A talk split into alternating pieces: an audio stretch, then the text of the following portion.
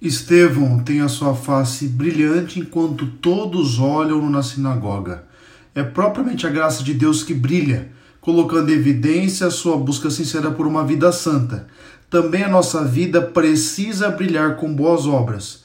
E o Senhor nos apresenta no Evangelho que precisamos procurá-lo por aquilo que ele é e não por aquilo que ele pode nos oferecer. E esse é o sentido de brilhar diante de tudo e de todos. E fazer as obras de Deus é propriamente acreditar nele, vivendo todo voltado ao Senhor. Acreditar em Deus não é uma atividade teórica, ela se concretiza em nossa vida na maneira como nós tomamos atitudes, na maneira como nós nos relacionamos. Deus os abençoe grandemente.